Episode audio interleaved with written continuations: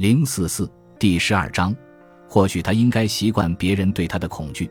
不过，为什么一个久居上位、令人畏惧的人，就得摆出秦海那种阴沉的模样呢？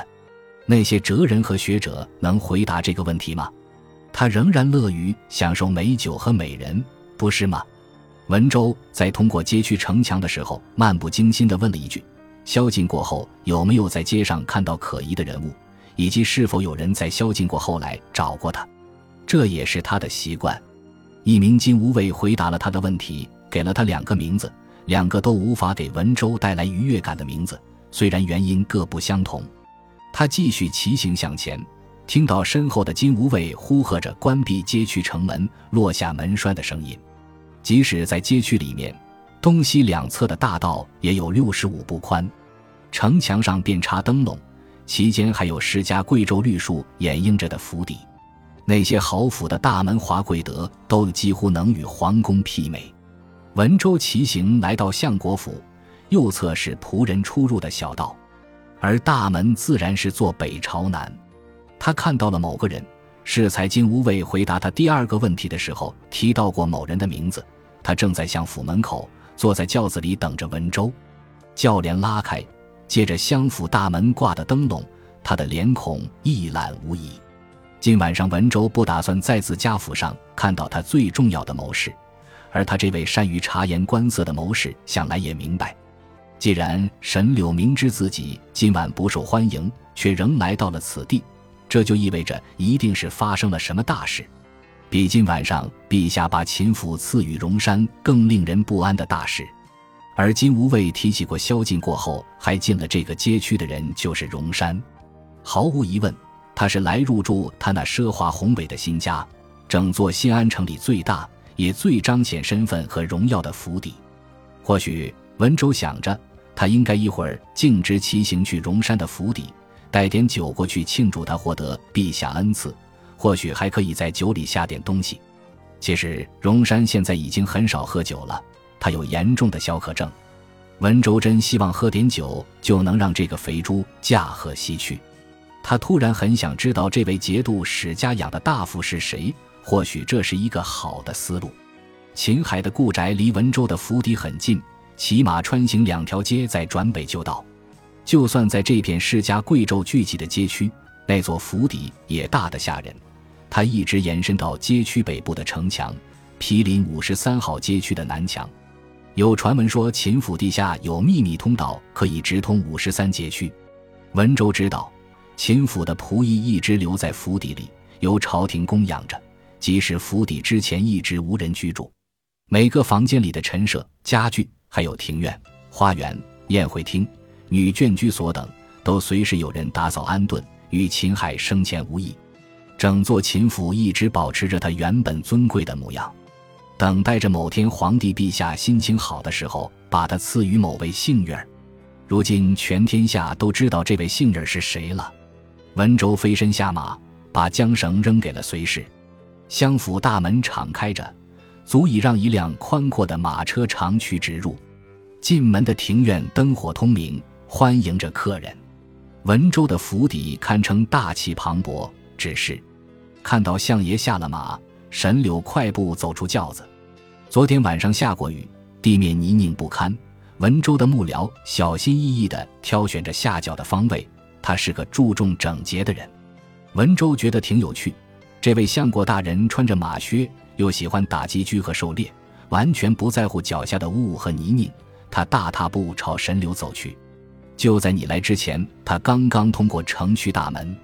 文州说：“没必要提到那人的名字。”神柳点点头：“我知道，我问过了。我真想骑马过去恭喜他蒙皇上恩典，赐下了这么大一座府邸。”带上毒酒，听到这话，沈柳的表情像是犯了胃病般无可奈何。这是文州为数不多的自我放松的方式之一。他的谋士忍住了想要四下张望，看看有没有仆人或者护卫听到这句话的冲动。文州倒是无所谓，就让那个肥胖的野蛮人知道奇台相国想要对他不利又如何？野蛮人那点隐藏不住的野心早就把他出卖了。干嘛遮遮掩掩的，说的像是荣山蠢的什么也不知道一样？你来这里有什么事？文州问道。我说了，让你明天早上来的。卑职听到了点消息。沈柳低声说：“宫里传出来的，我必须今晚就知道吗？”沈柳耸耸肩，显然是重要的事情，他才会在这个时候出现在相府门口。有时候他真是个令人恼火的人，让人感到不安，却又不可替代。文州转身跨过大门，走进庭院，马靴溅起了一地泥泞。穿过第一间会客厅，他走进了内室。婢女们赶紧上来伺候他脱下马靴，换上家居的便鞋，换下朝服，穿上丝袍。酒已温好了，沈柳在林间的会客厅等候着。一阵清脆的琵琶声隐约传来，那是春雨在另一个小院的亭子里奏乐。他总是用这样的方式等待他归来。文州清楚，此时的他应该身着镶金嵌玉的华服。如瀑般的金发盘成优美的发髻，精心装扮后，等待着他和他的宠幸。他现在已经改名叫林长，那是文州把他接回家以后下令改过来的。这个名字更加适合像国策士的身份。虽然他有时还不由自主地想起他在北里青楼里所用的名字，不过那没什么大不了的。他已经完完整整属于他了，每天都在等待着他归来，这就是他生活的重心。虽然今夜他必须先把沈柳的事情解决了，才能顾得上他。突然，相国感觉到内心烦躁不安。他回到会客厅，仆人端上一杯温好的酒，他抿了一口，然后把杯子往地上一扔，他弹了起来，又咕噜咕噜滚到了墙角。送酒的仆人吓得一边哭泣一边跪地求饶，颤抖地说着求相爷开恩的话，随即连滚带爬地跑到火盆边，又加上了几块炭。然后趴在地上捡起了杯子，他的双手不停地在颤抖。华贵的地毯染上了酒渍。相国对晚间酒的温度有着极其严苛的规定，还跟早上和午后饮酒的温度有所不同。仆人们必须牢牢记住，否则后果不堪设想。有一名仆人就是因为搞错了酒温，被打成残废，逐出相府。有人跟文州提起过，那名仆人现在还在相府背后的大街上乞讨度日。窗外的琵琶声不绝于耳，华门半开着，因为午夜微寒，窗户倒是关得严实。不过丝纸锁糊的窗，无论如何也阻隔不了那清脆的乐声。文州本想让他停下来，不过那琵琶实在是太优美了，而且能让他心情平静。尤其是一会儿他还得处理沈柳带来的消息。他做了个手势，跪坐在几案边。沈柳坐到了他的对面。夜深风寒。两个男人就这么静静地听着琵琶声，送酒的仆役端着酒拜了三次，眼睛根本不敢离开地面，双手捧着酒送到他们面前。文州又抿了一口，他没有点头表示满意，没这个必要，没有把杯子扔出去就足够了。仆人又为沈柳斟满酒，一路弯着腰退出了房间，连大气都不敢出一口。不一会儿，酒冷了，文州看了看他的谋士。点头示意他可以说话了。大人想过会发生什么吗？沈柳那张圆圆的脸上仍然冷静如常。当我们开玩笑说要杀掉他的时候，文州没想到他的开场白是这样。我们没开玩笑，他冷冷地说：“我确实这么想。难道我不在场的时候你就当他是笑话了？”沈柳摇头：“我想也不会。至于后果，文州继续说。”他的表情变得更加阴冷，至少让我自己愉悦了一把。是的，大人，沈柳说。沈柳没有再说什么，他话中的未尽之意很明确。有些时候，不是你想要愉悦一把就可以为所欲为的。文州不能认同，如果他想要一个女人或是一座府邸，那就一定会得到，除非他自己厌倦了，放弃了。同理，如果他想要一个人消失，就会派人去要他的命，身居高位就要呼风唤雨，可别忘了他的身份。这就是手握大权的感觉，翻手为云，覆手为雨。你到底来这里干什么的？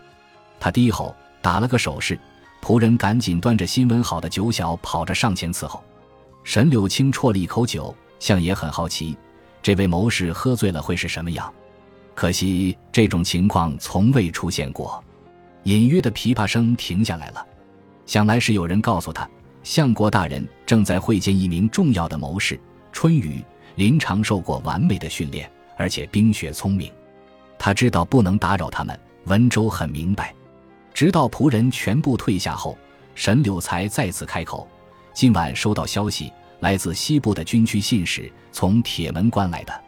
好吧，西边来的。”文州似乎被逗乐了，微微一笑。沈柳没有笑，他说：“您也知道我的，我的弟弟去了库拉诺湖吧？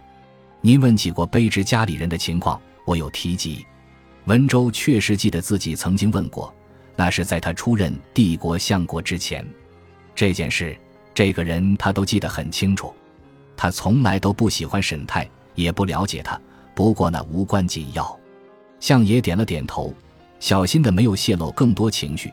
他的情绪有了微妙的变化，不过不希望对方注意到。埋葬死者，他冷淡地说，指尖轻轻一抖，愚蠢的事情。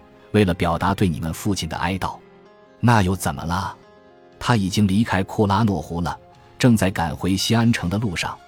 第二军的人让他入了军职，可以减少校期，允许他返乡。在座的两个男人也做过同样的事。就在沈高死后不久，为了让沈柳尽早回到京城辅佐文谦贵妃的堂兄获得皇上的青睐，平步青云。相爷沉默了片刻，仍然谨慎地开口：“我不明白你说这个干嘛？这就是铁门关送来的消息。”沈柳点点头，他在铁门关待了一晚上，派了信使送信到大明宫，还有铁门关要塞将军的上书，只停留了一晚上，证明他急着赶路。